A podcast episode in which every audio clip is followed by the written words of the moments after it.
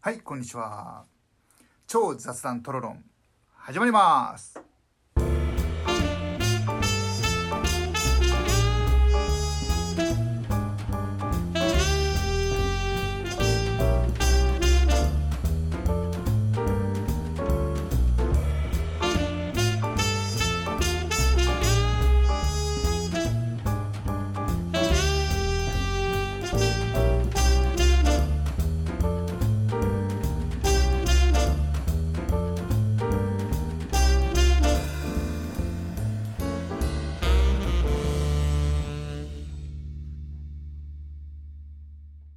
改めまして、こんにちは。アシカです。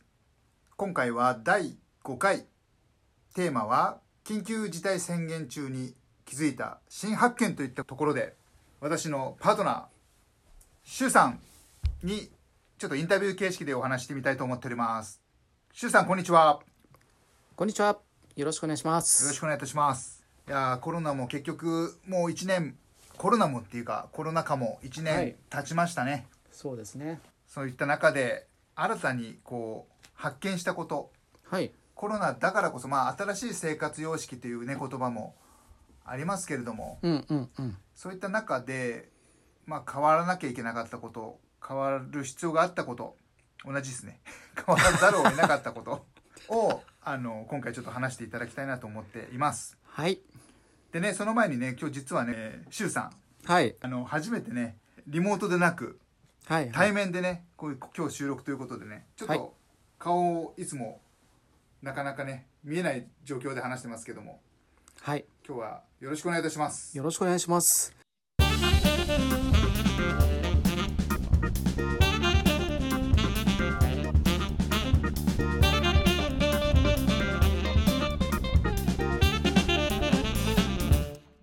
なんか本物のラジオみたいな感じですそうでね。す ね、こう本当収録しはていスタジオで話してるみたいな感じですよね。はい。はい。えーどうでしょうね、えーはいコロナになって、えーまあ、気づいた新発見、何かありますかそうですね。うん。いくつかあります。はい、まあ、その中でちょっとピックアップをして話したいなとは思います。お願いします。はい。えーとまあ、一つはですね、まあ、コロナが始まったのが去年の、まあ、始まったのがというか日本でまあ騒がれてきたのが去年の2月ぐらいからそうですね。だったと思います。うんうん。で、まあ、ちょうど3月4月というふうに、まあ、少しずつ、まあ、感染者が増えているというふうに、まあ、テレビでは言っておりました。はい。まあ、その結果ですね最初のパニックといいますか、まあ、そういうのが起こっていた時期だと思いますファーストウェーブですね。そうですね、はい。で私が一番、まあ、発見というか、まあ、ちょうど時期的にですね、まあ、花粉症の時期だったんですねうんうんう、うんん確かに。でそれによって、まあ、当時は特に、まあ、マスクとか、はい。まあ、アルコールの消毒だったりとか、うんうん。まあ、それに関連してトイレットペーパーだったりとか、はいまあ、いろんなものが、まあ、お店から、まあ、なくなってしまうというですね、うんうん、まあ、現象がありました。ありましたね。でこれはあの過去の、まあ、東日本大震災の時もそうだったんですがはい。結局は大してそこまでこうパニックになる必要性がないのにうん、誰かが買い占めてしまうという、はい。まあ、そういうことも原因してるんじゃないかなと思いまして、うんうん、まあ、特にこう日本って平和な国なのではい。やっぱこういうちょっとした、まあ、パニックが起こっただけでこうそういう買い占めが出てしまったりとかうんあたふたしてしまうと日本ってやっぱりその何か有事があった時の対策っていうのが非常にこう不安定だなとそうですね、うん過去にはオイルショックの時もそうですそうねいう話があったと聞いてますもんね。うんうんあうんまんり学んでないというか変わってないかもしれないですね。 そうなんですよね、はだからやっぱそういうところで日本って改めて平和ボケしてる国だなっていうのをまあ感じましたので、まあ、そういうところも今後考えていかないといけないかなと思ってます、なんか今倒れちゃいました。大丈夫です 失礼しました。いえいえ大丈夫です。はい。ちょっとペットボトルが 落ちましたこれなんかねこれでも目の前でははあの話してるからわかることで あって。はい。ちょっとしたプチトラブルも面白いかなと思いますけど。すいません。ははいい。まあこれがまあちょっとその、まあ、パニックに弱いよっていう 今ところ今もパニック。 これが一つ目ですかね。はい。はなるほど。い。であともう一つ、まあ、コロナまあ、コロナというか、まあ、こういうふうにまあ皆さんこう巣ごもりっていうんですかねうんうん在宅、まあ、リモートワークとかもそうですし、まはあ、い家の中にこうこもるという生活が、まあ、常習化したことによって、うんうんまあ、大きく分けて、まあ、2つ気づいたというか変わったことがあるなというふうに思います。はいで一つは、まあ、コミュニケーションのところですね。はいまあ、これは皆さんもご存知の通り、まあ、オンラインでの会議だったりとかリモートワーク、うんうんまあ、そういうのもありますしはい逆にそういうコミュニケーションに限定されてしまうことによってうんうん改めてこう実際に会うっていうかね目の前にして人とコミュニケーションを取ることのメリットというんですかね、はいうん、良さといいますか、うんうん、やっぱそこにこう差を感じる部分もあったりしてなるほど制限がかかったわけですねそうですね、はいだからやっぱそこに慣れるのにいろいろ大変だったんじゃないかなというふうに思います。うんうんうんうん、やっぱ人と人のコミュニケーションってやっぱ顔を見ながらねコミュニケーション取る相手の表情をそうですねうん見ながら、オンラインだとやっぱタイムラグも発生しますし、確かにまあ、見えない時もありますしね、まあ、そういうのもあると、まあ、コミュニケーションとしては少しデメリットもあったのかなと、うんうんうんまあ、その一方で同じコミュニケーションで言うと、まあ、業務効率にもつながったシーンもあると思いますんで、うんテレワークのテレワーク推進とかですねうんはいそこはやっぱ今後、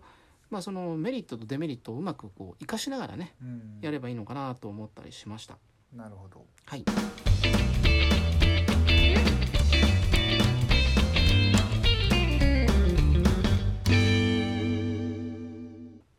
であと3つ目としては、まあはいキャッシュレス、おま来ましたねあはい、足利さんも私もそうですけど結構前から、うんうまあ、んクレジットカードとか、はい電子マネー、はいまあ、これをメインで、まあ、買い物をしたりとかそうですすねると思いますけども、よくあのこ今から今日行く店って電子マネー使えますかとかそうなんですね。よく言ってましたうもんねん。でまあそういうのでこう我々は逆にそういう店を選んで行ってたんですけど、はいただ最近ですと、まあ、今までずっと現金で、まあ、やり取りをしていたお店でもこうキャッシュレスがうん進んでる印象があります。はいはいはい、なのでまあ私たちにとってはまあすごくメリットも大きいうん期間だったなと思いますし、うんうんどこ行ってもまあどこ行ってもというか大体のお店使えるようになりましたもんねそうなんですよね。はい使えませんって言われる店の方が少ないような印象ですねそうですね、まあはい特にチェーン店だったりとうか、んもう本当、まあ、パン屋さんとかラーメン屋さんとかでも、うんまあ、キャッシュレスできるとこ増えてきましたしそうですねやっぱあのバーコード決済の普及が大きかったんじゃないでしょうかねそうですね、まペあイペイ PayPay とかねはい LINE リ払いとかうんうんうんはいいや多分このキャッシュレス決済の,、まあこの電子マネーっていうんですかね、うんうんあのペイペイペイ とかなんとかペイみたいなはいこれがやっぱ今後、まあ、主流になってくるかもしれないので、まあ、そもそもクレジットカード自体も、まあ、こうあくまでもこう中継地点にしかならないのかなと。確かにですねこうカードをこう出す機会がだいぶ減りましたよねもう、んスマートフォンで決済できちゃう多分私も周さんも持ってないですけど、はいアップルウォッチなんて多分すごい便利で、はい、うん、もうかざす、まあ、スマホと同じですけど腕を、ね、かざせば決済できちゃうねのでうんうんそこはすごく僕最近魅力感じててちょっと欲しいなと思ってるんですよ。あおーのシリーズ3だと安くて2万ちょっとで買えちゃうから、へえうん、なんかそれだったら面白いなとは思いますけどうね。んはい確かにアプローチ、まあ、ちょっと気にはなりますよね。うん、そうなんですよね、うん結構周りもつけてる人増えてきてるんでうんうんうんいいなと思いながらチラチラ腕を見ますけど、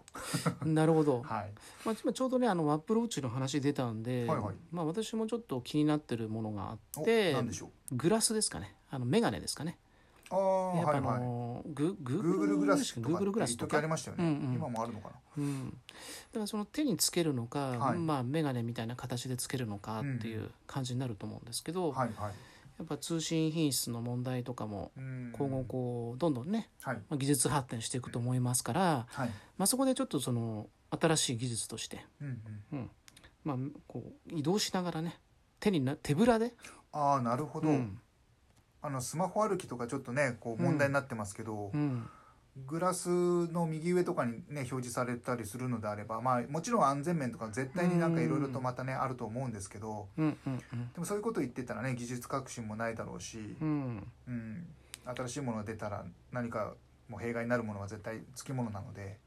多分ねあの、はい今あのイヤホンとかヘッドホンですかね、うんうんうんで、えー、とモードがあるじゃないですか、まあ、完全にその音あーはい楽はをい聴くモードうんうんとうん外の音をこう遮断遮断するモードですねそうですねはい遮断するモードと、まあ、聞こえるモードと、だはいからそのす見る方に関してもそういうものが出てくるんではないかとうんいうふうに思ってまして、うんうんまあ、そこは期待したいところですねうん。そうですねうん、だかなるらまほどあはいまあデジタル系ですかね、ままあ、この辺で新しい発見があったのかなと思いまはいす。はいはいはい大体その三つって感じですかそうですねあともう一つ、まおあ、あえありますて言はいうんであれば、はまあ、家にずっといますから うんうんなんつうんですかねやっぱ自分の体の異常なんなんて言ったらいいんだろう健康面ってことですかは健康面ですよいね、はやっいぱこうずっとかがんでいたりとか机に向かっていたりとかで姿勢をね正すことの大切さをこう改めて知った機会がありまして、なるほどうん、本当にやっぱ家にずっといてちょっと猫背になってしまったりとかう、んまあ、左の腕の方がこう張っちゃってしびれちゃったみたいあーなるちょっと問題もあったりして、ほどはいはで整骨院に行ったらその姿勢が問題だったというんで前かがみになった時のこうなんなんて場所で言うとその脇の下というんですかねはい鎖骨のちょっと下あたりはいに筋肉があるんですけどはいここがですね固まってしまってへーでその筋肉が固まって圧迫して手先がしびれちゃってると、あーなるほどうんまあほぐしてあげなきゃいけないってことですかまあ結局固まってしまったらううんん、でもほぐしても一時的なものになっちゃうので骨盤をしっかりと、うん骨の部分をしっかり矯正していかないといかんですよと脅されましてですね、戻されたはいはい、はい まあ思い切って24回の回数券を買いましておおマジですか整骨院に現在通っている状況でございます、えーなるほどはい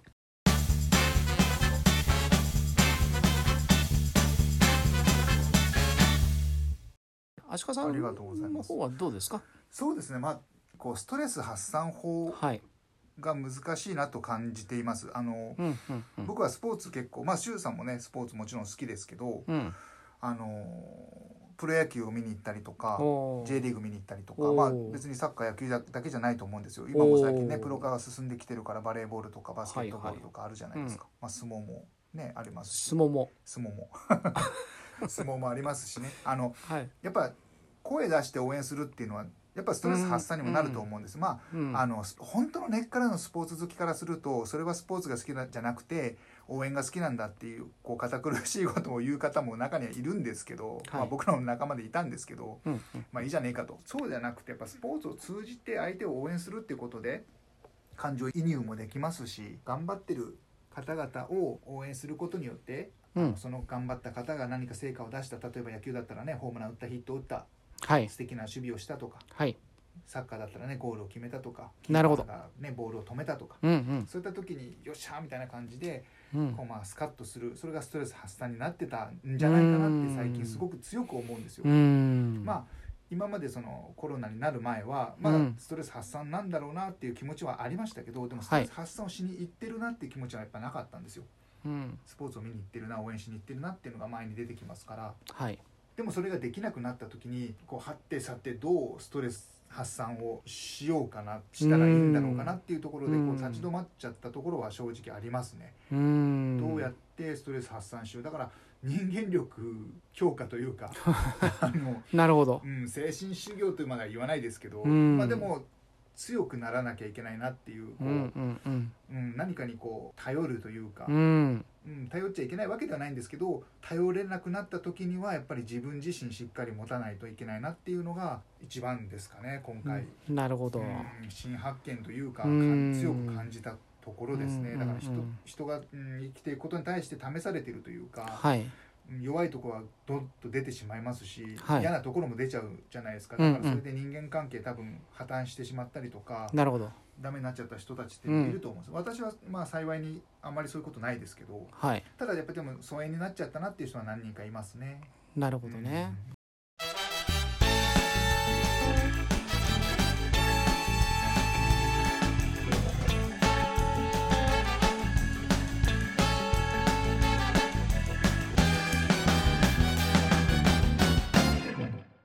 まあ今ちょっと足利さんの方からね、はいまあ、スポーツに関する、うんうんまあ、お話出たんですけども、はいオリンピックの件もあるとはそうですね思うんですがでもともと私あのスタンド FM の方で、はいまあ、未来予想みたいなうんうんのをやって、まあ、今年のオリンピックできますできるんじゃないかみたいな予想を立てたわけなんですけども、まあそのまあまあその無観客でやるっていうのもありますが、はいまあ、今後のそのスポーツのあり方として、うんまあ、例えばどうしてもこう観客を入れることができなかった場合に、はいせっかくデジタルがうんうんまあ、発展してきてるっていうことを考えると例えば誰かがわーってうーんもう OK 出したならるこうそういうマークがパパパパパほどパッと数字として出てくるとかですねはいはいはいはいはいそうするとまあその自分がやったことに対して見てる人たちがどういうリアクションを取ってるかっていうのは画面では見えると思いますんでそういうのが発展していけばはいなるほど面白いですねもしかすると今回のようなねこういうまあウイルスだなんだっていうのもありますがもうそういうのできるんじゃないかなと。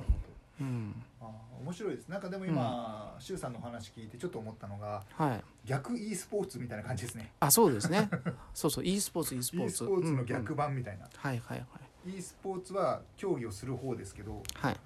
まあ、スポーツをリアルでやってるのをそうそう観戦するったていうりかね、仮想で観戦するうん逆 e スポーツみたいな、そうそうそうなるほどまあ 5G もね、うん少しずつ整備と整っているところでもありうんますしうね、んその先駆けとして実験ね社会実験的にもう絶ん対 5G 使ってくるでしょうしね。そうですね、うだかんらそこでちゃんと観客としての参加空間があればなるほど。それを一つのこうチケットとしてうん販売してもいいんじゃないかなと確かに思います、はいうんなんか僕もねそのスポーツ見に行くの好きでスポーツツーリズムみたいな形でいろいろやってきたんですけど、はいこういう状況だからこそ行けないからこそでもリアルな観戦に近いバーチャル観戦っていうのが体験できるって考えると楽しみではありますね、実際に、うんうん、なんか VR みたいのをつければうん観客席にいるような臨場感が味わえるとか、はいそういうのはまあ、うん、もしかすると流行っていくのかなとニーズはいはいあるんじゃないかなと思いますけどね。確かに、はいうんなんかそもそももともとなんかこう旅行っていうのはもう本当なかなか庶民はできなくなるような時代が来るかもっていうふうにおっしゃってた人がいてですね私はのい知り合いで。はいでそういったことを聞いた時にはいああそうなっちゃうのかな寂しいなとかって思ってたんですけどでもはないんか実際そうなりつつあるような気がして旅行ってなかなか今リスクがあるじゃないですか。うんうん行けることが珍しくて行けないのがスタンダードになっちゃう可能性っていうのは、う今ん後でも出てきますよねうんまあ、ちょっと寂しい気もしますけどまあね。そうですね、うんそれを知ってる我々としてはうん寂しいですけどね、うん新しい時代の文化としてはもしかしたらそれが当然になっちゃうのかもしれないですよね、あのちょっと前にね、はいまあ、美術館とか博物館はいでそういうのをまあリモートでまあ見れますよみたいな、はいあー、まあ、Google アーツなんとかってねそういうあうんうのんアプリがあって、ありますね、まあ、それで見ると、まあ、場所場所は限られますけどうも、んまあ、そこの中に入ってくると実際に中に中でこう順路に従ってその博物館の中を見てるような感じであの回れると。うんでまあ、結構リアルに作ってくれてますので、うんうんうんまあ、これももっとねあの時代が先に進めばバーチャルリアリティということで、うんもっとこう臨場感ある形で見れると思いますので、うん確かに今足利さんがおっしゃったように、はいこの旅行っていうのもね概念が変わってくるなっていうのは、うんうん、確かにそういう可能性はあるなというふうに思ったので、話題に出させていただいたんですけど、うんううんんそうですよね、うん僕らはその旅行の楽しさとかを知ってるから行きたいと思うんですけど、うんそういう文化が当たり前になっちゃうとうん、まあ、別に旅行行かなくたっていろんなとこ見れるからそれでよくないっていうのが、まあ、スタンダードになる可能性ありますようね。んうんまあ、旅行めんどめんどくさいっていうふうにこう一つでまとめてもあれなんですけどうん大変じゃんだってみたいな時間もかかるしお金もかかるしさっていうふうに言うのがなるほどね確かにそうだよねっていう共感を得られる可能性っていうのは大いにあるなと思いますけどね今言ったらおうん前そんなこと言ったら情緒ないなみたいなうん話になっちゃいますけどまあそこはね全く読めないんそうですけ読めないどですよね読めないです本当に。ただもし仮にですよ仮の設定でその文化が進んだとすると、うん今度は、えー、とその土地土地でないと手に入れられないものだったりとか、はいその場に行かないとどうしようもないようなものに関しての価値というのがすごく上がってくるんだろうなと。上がりますねうん、上がりますねだからそれがこう特産物なのかうんあるいは技術なのかとか、うん体験なのかうとんか、だからまあそういう体験みたいなものがすごく価値が出てくるんだろうなというふうに思いますんでそうですね、うんまあ、それこそこと体験のそうですね。ううんんゆ行く先というかですねうんうんうんうん。まあテレポーテーションとかできたらいいんですけどね。本当です ねね本当にできないですかねそれは。 どううんどうなんでしょうねまあなどんかうあのそういうこう、うんドラえもんじゃないですけどトンネルくぐったらそこに着くみたいなのがもしかしたらできるかもしれないですね まあできるのかなまあちょっとこれもあの。うる覚えと言いますか、はい確実のネタかどうかちょっと 私も自信ないんですけど、まあ、ワームホール、ほいほいまあブラックホールですかね、まあ、ワームホールの概念を、まあ、なんか発見した、へえ、ううんんまあ、要はワームホールって、まあ、非常に遠いところで、まあ、通常だと物理的に行くのはまず難しいだろうと思える場所を、まあ、軸を歪めてしまうことで、うんうんまあ、その場所に短時間で行けるよっていうことになると思うんですけど、まあ、その概念を概念というか実験というか、はいまあ、ものすごいスペックの小さいところで実験が成功したみたいなへえそういう話もあって、はい、うんまあ、すごいちっちゃなエリアでやってる実験なんですけど、うんうんうん、そうするともしそれがもう少し巨大化っていうかね でかくするということが可能であれば、 うんもしかすると短時間でパッと移動するみたいなね、うんそういうのもできるかもしれないなとな。るほどうんなんか周さんのうろうろ覚えにかぶせちゃうんですけどはいなんか私もその時間という概念は実はないんだみたいなことを言ってる、まあ、うん科学者さんなのかわかんないですけど、うんうんうんそういった、まあ、文献も見たことがありますね、あうんーだからうん結局移動するっていうのは時間を使うっていうわけじゃないですか、まあ、このうんうんうんうねんこう収録も結局時間を使ってるわけなんですけど、はいはいまあ時間ってどう考えても止めることができないのでただそそのうで時すね間の概念がそもそもないって考えるうん方、考え方って面白いなと思って、うんはい、確かに、そうするとテレポーテーションもできちゃうんじゃないかな、うん時間を移動してるのか距離を移動してるのかそこら辺がよくわからなくなってきままあ、す正直ね、まあ、これはまあい,、まあ、いろんなその想像力の話にはなりますけど、けど、うんあのまあ、要は宇宙自体がまあ全く解明されてないのでうん、はい時間の概念って、まあ、今の人類から言えば4次元の世界は時間の概念うん時間軸が加わったものが4次元と言われてるんですけど、はでも宇宙時間と地球時間は違いますよとうんうんある実験で、まあ、かなりす速スピードの速いものを宇宙に打ち上げて戻ってきた時のと同じこうタイムを測ったら 0. 何0.0何秒ぐらい違ってましたとう。んうん、っていうことは確かに宇宙上のこう時間とその早い時間で移動した場合に、まあ、未来に地球に着くことが可能であるっていうことを立証したことにはなるんですよね。なるほどうん、うんだそっか時間同じ時間そうそうそう軸なんだけど帰ってきたらその時間よりも超えてるってことですねそうですねなるほどだからそうすると、まあ、光に限りなく近いスピードで宇宙旅行して帰ってきたら何十年後先に戻ってくるよみたいなね。うんなんかう SF ん小説とかうん SF アニメみたいなうんね話ですけど ねまあ、逆に光の、まあ、そんなことないんでしょうけど超えるんであれば過去にも行けると。 まあ、そういいう概念にはなってるらしいです。はい。まあ、ここはちょっと私も科学者じゃないので、うん まあ、よくわかんないですけど、想像するのはまあ面白いんでねそう。ですねなんはいか可能性ってうん本当ゼロじゃない限りなんかうんあるかもよって話した方が面白いですよねそれをなんかうん。うんこう日常に置いてもうん。もうダメだって思ったら多分もうダメだと思うんですそれ当たり前なんですけどダメって自分で決めてるうからん。うんいやでもダメだと思うけどもちょっと念の念のためというか一応やってみようと思うことがなんかねうん。次につながるんじゃないかなっていうのはなんか今こうお二人でも話した中で、うん。うん。うん、あの感じましただからもしかしたらコロナ禍における新発見っていうのは諦めずにうやってん。みようよってことなのかもしれないですね、まあ、そうですね。まあ、うまくまとめた感じはするんですけどね。うまくねそろそろまとめなきゃいけない時間かなっていうのも正直あったんで、ねああ、なるほど。あのうう。んん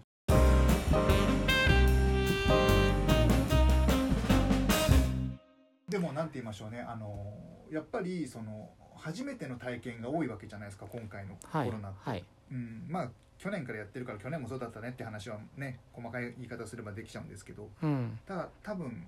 まあ大げさに言えば人類みんな初めてのことにチャレンジしてるわけなんで、うん。これに乗っかって僕らもなんか、まあ、しビジネスでもうん何でもその新しいことをやっちゃった方がいいんじゃないかなこの流れに乗って行った方がいいなっていうのは最近強く感じますね。なるほどですね。ううんん。初めてなんだからしょうがないじゃんじゃないですけどうん。変わっていかなきゃいけないんだからチャレンジしようよじゃないですけどねやっぱそうですね変われないかっていうのは大きいと思いますから、まあ、あんまりこう厳しいことを言うつもりはないんですけど、うんうん結局この流れだからまあ、大変だった残念でしたじゃないと思うんですよね。そうなんですよ。そうなんですよ。それだとね、何の意味もないというか。だからこれをバネにするとかあるいはうんまあこういう、あだったらこれをやってみようとかねそうですね。発想の転換をするとうん。うかん、そうですう。ん、そういうのがやっぱできてこないと、うんやっぱりこれからのこうなんでしょうね厳しうんい社会というか、 はい。まあ、ビジネス界を生き残っていくのは難しいんだろうなって思いますよねそ。うですね。まあ、うんこんな状況だから仕事も少なくなっちゃってさとかってぼやいてもね、うんまあぼやくなとは言わないですけど、うんうんうんぼやいてもまあ正直しょうがないし、うん悩んでも考えても答えは出ないので、はいだったらもうね一歩進んで何か新しいことやりましょうみたいなところですよね。そうなんですよね。はい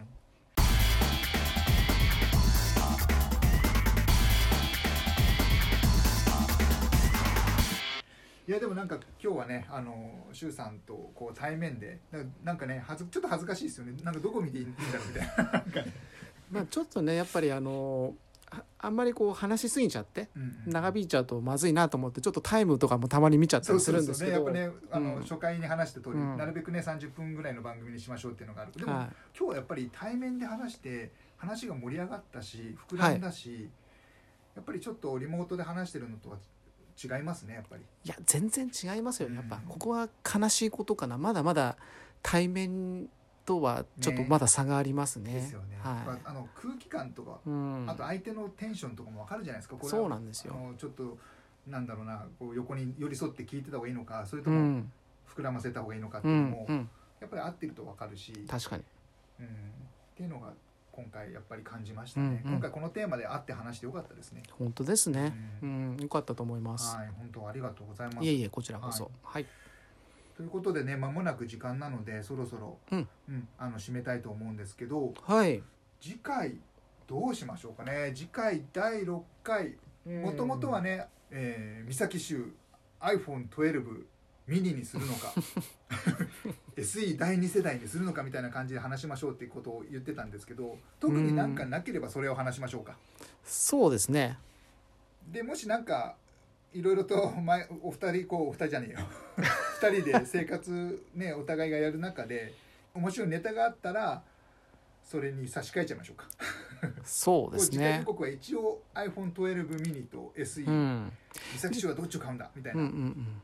まあその第一弾とさせてください一応他にネタがなかったら、いですねいいですねはい、今ちょっとあの悩んでるんですよです実よはね、 うんさっきねちょっとね収録前にねこの話したら、ちょっと周さん悩んでるみたいだったからこれそのままいっちゃっていいかなっていうのがちょっとあったんですけどうん、今のタイミングともうちょっとね2か月3か月経った時に多分ちょっうんうんとうん選択肢が広がってくると思うので、まあ、そこをちょっと、一段ということではい、第一弾という形で、まあもしはいあのーちょっとねうん心移りがあったとしても、まあ、iPhone12 ミニと SE うん第2世代のこうについてを踏まえて iPhone についてちょっと話してみるのもいいかもしれないですね今までそうですねはお互いいいろいろ iPhone 使ってきた中でうんうん iPhone にまつわるエ,、うんエクストラうじゃんまなあいいろいろありますねはいエクストラ 結局ね エットセトラですねエトセトラ、うんまあ、歴史がありますし、はいまあ、初めてこう iPhone をね選択した時の話だったりとか、そうですねまあ、いろいろ歴史がありますんで、まあ、その辺も話してみるのもいいかなと思います。はいじゃあそういった中で次回はまたお話をお願いいたしますはい超雑談ですねよろしくお願いいたしよろましくすお願いします。はいじゃあまた次回超雑談トロンでお会いしましょう、はいさよならさよなら。